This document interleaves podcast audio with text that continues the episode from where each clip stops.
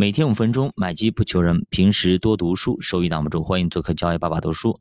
那么昨天咱们聊了股票、债券、大宗商品的一些表现，对吧？一些周期。其实还有一类就是大宗商品，叫黄金啊。昨天咱们聊了，今天要聊聊黄金。其实黄金呢，它可以保值。很多人说要乱世黄金，对吧？什么个意思呢？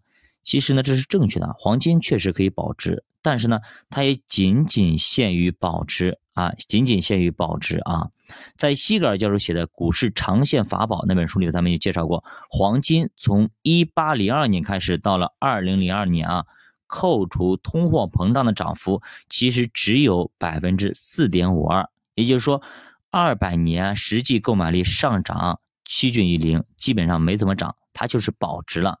所以它其实并不能够为你增值，而只能够对抗通货膨胀。对抗货币贬值，所以长期投资黄金意义不大。两百年基本上没涨，你想想看，两百年百分之四点五二，什么概念？其实黄金的第一波大涨啊，是在布林顿森林体系瓦解的那个时候。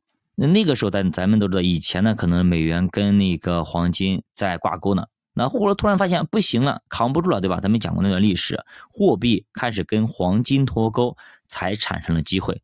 但是进入八十年代以后，经济好了以后，黄金价格又开始跌回来了啊！一九八二年到两千年，黄金实际年化回报是多少呢？大家想一想，猜一猜啊！只有负的百分之六点一啊，负的这个亏损幅度可以是说非常非常大啊，相当大。所以黄金是一种避险工具，在大家遭遇危险、啥都不相信的时候，黄金起码可以对抗下跌。比方说现在对吧，很多人都喜欢去买黄金，为啥要打仗了都要买黄金？呃，经济不好了买黄金等等，对吧？就是这么个意思。所以说，很多人都都担心，很担心经济环境啊，担心国际局势的时候，都会去买黄金啊，叫乱世黄金啊，盛世珠宝，就是这么个意思。一般情况下，比方说所有的资产，比如黄，比如说股票啦、债券等等，还有大宗商品等，全部在下跌的时候，黄金能够扛得住啊，能够扛得住。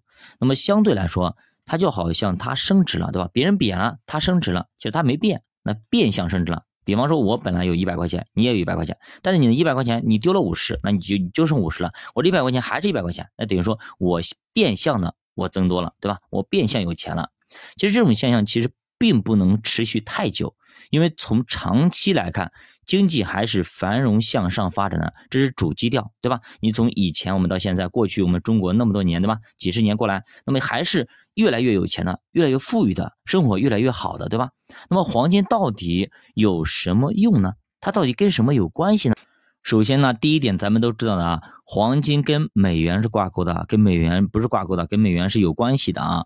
因为黄金以美元计价，所以美元只涨，那么黄金就要跌啊。美元涨，黄金跌，它是负相关。你去看一下就知道了。第二个，美债，美债收益率是市场的无风险收益率。当美债收益率上行的时候，黄金价格就会下跌，因为生息资产肯定是要比不生息资产更有吸引力的，所以它俩高度负相关。咱打个比方吧，比方两只鸡啊，两只鸡一模一样的鸡啊，有一只鸡可以下蛋，有一只鸡不下蛋，对不对？那么这样的情况下，你肯定买的是能下蛋的鸡啊，是不是这样子？同等的情况下啊，这就是美债，哎，跟黄金是高度负相关的，一定要记住啊。所以我们投黄金的时候，一定要记得止盈，特别是当经济衰退缓解的时候，美债收益率开始拉升的时候，要尽量避免持有黄金啊。避免持有黄金，黄金跟股债组合负相关度非常高，也是一样的啊。也就是说，当股债组合能够赚钱，那么黄金就没必要再配了。那么，只有股债组合都赔钱的时候，甚至大幅赔钱的时候，才是黄金赚钱的时机。所以，八成时间其实我们并不需要黄金，只有两成时间我们是需要引进一定比例黄金来平衡组合的波动的。好，咱们讲了如何去配黄金，黄金作用怎么样子？那么到底咱们买哪些黄金呢？啊，一般情况下就这几种啊。首先有这个黄金 ETF，或者叫黄金期货，这两个是比较好操作的。这两种产品呢比较纯粹，嗯，像那个什么纸黄金啦，或者实物黄金，它都有比较高的交易损耗，对吧？更要命的是那些黄金首饰，中国大妈的最爱。但是黄金首饰是纯粹的消费品。并不能起到保值的作用，你几乎没有卖出的渠道，对吧？即便有人回收，也会打一个非常大的折扣。你感觉它升值了，但一给你打折，好嘞，对吧？因为你买的时候它还加着加工费呢，是不是？然后呢，你在卖的时候呢，它要扣除的折扣，所以一来一去，其实你并不能赚多少钱。所以说，那么买黄金啊，最好还是买黄金 ETF 或者是黄金的期货等等。